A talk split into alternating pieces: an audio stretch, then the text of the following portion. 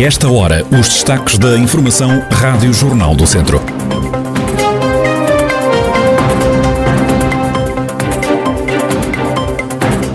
Três anos de prisão suspensa para o homem que agrediu mulher e forçou um filho menor a trabalhar em Sátão. Polícia Municipal de Viseu quer acabar com os estacionamentos em segunda fila que entopem o trânsito na cidade. A atualidade da região em desenvolvimento já a seguir.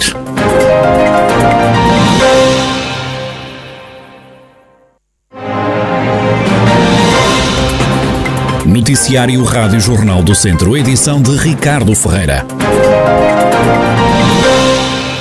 O Tribunal da Relação de Coimbra condenou a três anos de prisão suspensa um homem que agrediu a mulher e forçou o filho de 14 anos a trabalhar consigo nas feiras escolares em trabalhos de eletricidade.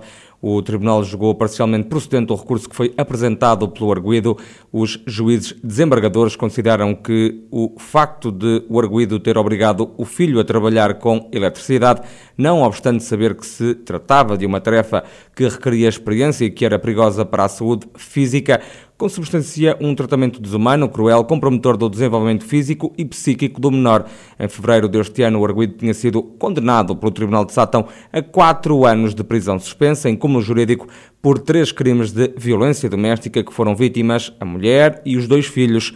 Após recurso, a relação de Coimbra absolveu o arguído do crime de violência doméstica praticado contra a filha e reduziu de três para dois anos e meio a pena de prisão parcelar aplicada por outro crime de violência doméstica contra o filho. Os juízes desembargadores decidiram ainda manter a pena de dois anos de prisão para o crime de violência doméstica que tinha como vítima a mulher, fixando o novo cúmulo jurídico em três anos de prisão suspensa.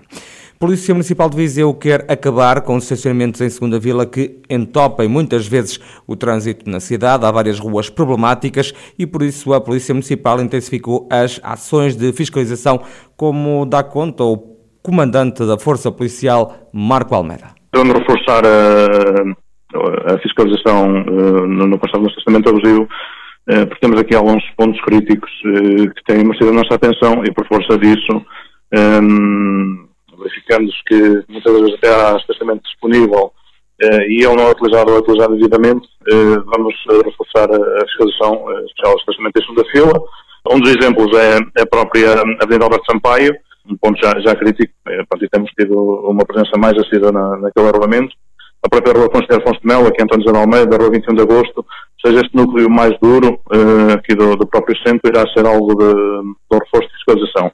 Uh, sendo que todas as, outras artérias, em especial em Navarro também, uh, onde se vão registrando alguns, uh, algumas situações de estacionamento abusivo. Marco Almeida diz que é preciso travar o estacionamento abusivo que complica a vida a quem segue ao volante, sobretudo no centro da cidade de Viriato. Temos que impor aqui alguma disciplina, precisamente nesta, nesta situação, porque se está a verificar aqui algum cumprimento por, por parte dos, dos automobilistas, sendo que muitas das vezes temos parques disponíveis, ou no, no, perímetro urbano da cidade, interno da cidade, ou até uh, no, nas zonas periféricas. Uh, podemos, de alguma forma, até uh, virem utilizar as próprias carreiras de transportes públicos que fazem esse circuito urbano. Marco Almeida, o comandante da Polícia Municipal de Viseu, acrescenta que quem não cumprir vai ser multado. Nos últimos dias há registro de mais 23 casos de infecção pela Covid-19 em Tondela. A vereadora na Câmara Municipal, Sofia Ferreira, fala num número significativo de ocorrências em escolas, profissionais de saúde e também numa empresa. A autarca garante, no entanto, que o novo coronavírus não está disseminado na comunidade. Eu creio que não é uma situação de preocupação porque não, não, tem, não se tem refletido em disseminação muito, muito efetiva a partir da identificação de cada caso. Pelo menos é a informação que temos de, por parte da saúde. Temos alguns em escolas, uh, um número significativo entre as várias estruturas de ensino, desde os privados, os públicos, temos alguns. E depois tivemos também numa primeira fase alguns, algumas turmas fechadas porque os familiares, pais, mães estavam positivos e portanto isso levou também ao encerramento de turmas. Sei que destes alguns são profissionais de saúde que estavam positivos. Portanto, não há uma correlação grande entre os casos, o que significa que à partida não, não está a haver grande disseminação na comunidade por força disso. Soubemos também que houve uma unidade empresarial que teve alguns casos. Nós vamos começar a publicar de novo dados diariamente, exatamente para consciencializar também um pouco as pessoas da preocupação que deverão voltar a ter em relação a este assunto. Para além de Tondela, também Mangualde tem novos infectados, mais oito nas últimas horas. Carregado do Sal conta com mais quatro doentes com Covid-19, registro de ainda duas situações em Sernancelho. Já foram dispensados pela antiga PSA, hoje Stellantis Mangualde, mais de 60 colaboradores com contratos precários desde o último verão. É um número avançado pelo coordenador da Comissão de Trabalhadores da fábrica, após uma visita da líder do Bloco de Esquerda. António Silva denuncia ainda pressões sobre operários para fazerem horas extraordinárias. Temos colegas nossos que já se queixaram à Comissão de Trabalhadores eh, que epá, querem fazer 12 horas. Alguns deles não se queixam porque é uma forma deles ganharem algum dinheiro. A gente entende isso também e cada um gera a sua casa, como se costuma dizer, como entende. Há muita gente que diz assim, ok, eu fico, epá, faço umas horas, ganho, ganho alguma coisa a mais. Sim, senhora. Epá, mas quando estamos a fazer isto, dia sim, dia sim, dia sim, as pessoas também se cansam. Já tivemos relatos de alguns trabalhadores que já chegaram ao pé de nós e dizem assim, epá, ninguém me para o turno da noite, pá, já me disse, ficar mais horas a, a cobrir o lugar de colegas, epá, disseram-me, ou fico ou vou para o turno da noite definitivamente. Quer dizer, não entendemos. O que é isto? Não, não, tem lógica nenhuma. Queixas que a líder do Bloco de Esquerda, Catarina Martins, ouviu de viva voz. Ora, isto é incompreensível. A PSA teve apoios, apoios públicos, nacionais e europeus. Uh, bem, estamos aqui numa estrada nacional que serve a PSA. Para quê? Para que houvesse emprego no interior. E bem, porque nós precisamos de emprego no interior. Agora, nós não podemos achar é quando a empresa ainda por cima tem resultados tão bons possa estar pura e simplesmente a mandar para o olho da rua os trabalhadores mais jovens, penalizando os outros que vão ficando e, portanto, retirando qualquer horizonte de futuro no emprego aqui em Mangualde, que é tão importante. Há, para além disso, situações que me são relatadas de clara ilegalidade, nomeadamente no abuso do recurso ao layoff, com trabalhadores que estão, uh, uh, que estão em layoff e que depois são obrigados a vir fazer algumas horas em banco de horas. A coordenadora do Bloco de Esquerda, Catarina Martins, anunciou ainda aos jornalistas que vai pedir explicações ao Governo sobre estas denúncias que ouviu na Stellantis de Mangualde.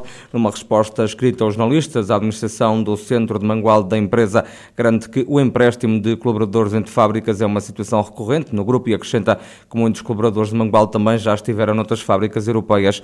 Na fábrica estão agora 50 colaboradores de outras unidades da Europa. A Stellantis garante que não está a substituir colaboradores efetivos efetivos e realça que a mão de obra estrangeira vem reforçar a produção em Mangualde, que felizmente nos últimos tempos tem sido menos afetada pela crise automóvel.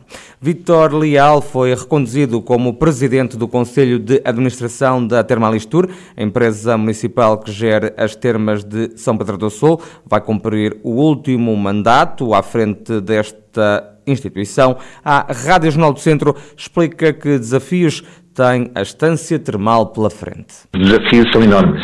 Desde logo, esta recuperação pós-pandemia. Nós sabemos que a pandemia teve efeitos dramáticos nesta atividade do termalismo, nesta atividade ligada ao turismo e, portanto, tivemos quebras eh, muito significativas durante estes anos de pandemia. Esperamos que o ano 2022 seja um ano de recuperação estes últimos meses, este ano já tem iniciado essa mesma recuperação e esperamos, portanto, retomar o trajeto ascendente que vínhamos a ter até à, até à pandemia, até 2019, em que estamos com crescimentos quer no clientes, quer no faturação. Portanto, está esse grande desafio, retomar esse caminho que tínhamos traçado e que estamos a pôr em prática, por um lado. Por outro lado, um novo desafio tem a ver com este novo conceito de termalismo, mais uma perspectiva 360 graus, ou seja, uma perspectiva de plena saúde, em que há um conjunto de investimentos que estão planeados, quer do ponto de vista da termalistura, quer do ponto de vista da Câmara Municipal, para levar avante nestes próximos quatro anos. O responsável adianta também quais são os investimentos que estão na calha. Passam desde logo pela requalificação do Balneário Rainha Nova Amélia, que é um investimento muito ambicioso, com um novo conceito, muito uma perspectiva, como disse, de, de, plena saúde, com umas novas ofertas, com novas gamas de produtos, muito ligado também à parte da dermatologia e uma perspectiva mais holística da saúde. Portanto, é um investimento muito significativo, por um lado. Por outro lado, criar a dinâmica, uma nova dinâmica na nossa linha dermocosmética com vários produtos que estão para ser lançados e com aprofundamento da investigação na área dermatológica e também uh, alguns investimentos têm a ver com a, com criação do, do, Museu Rainha Dona Amélia, um projeto também na, no âmbito mais cultural da parte do termalismo, e depois ligá-los a todos os investimentos que estão a ser feitos pelo município na reabilitação do espaço público e na requalificação do espaço público. Victor Leal, que vai fazer mais quatro anos à frente da Termalistura, empresa municipal que gera as termas de São Pedro do Sul.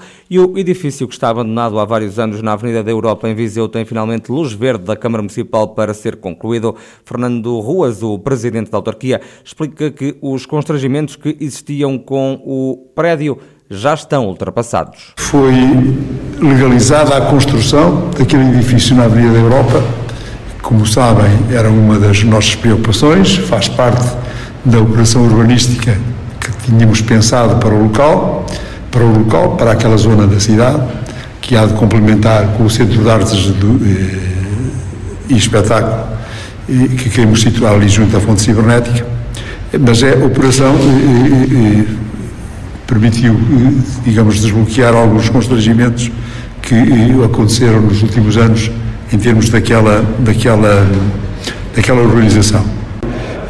Está há muito tempo numa situação que, até do ponto de vista visual, não agrada a nenhum vizinhança, vai finalmente, se calhar também não agradará aos moradores ali perto, aos vizinhos, digamos assim, vai finalmente eh, ser, se calhar, o primeiro trabalho dessa peça que queremos, eh, que prometemos, que tem a ver com, com digamos, a operação urbanística Ainda na opinião de Fernando Ruas, presidente da Câmara de Viseu, este novo passo pode permitir avançar para um novo crescimento da cidade a norte.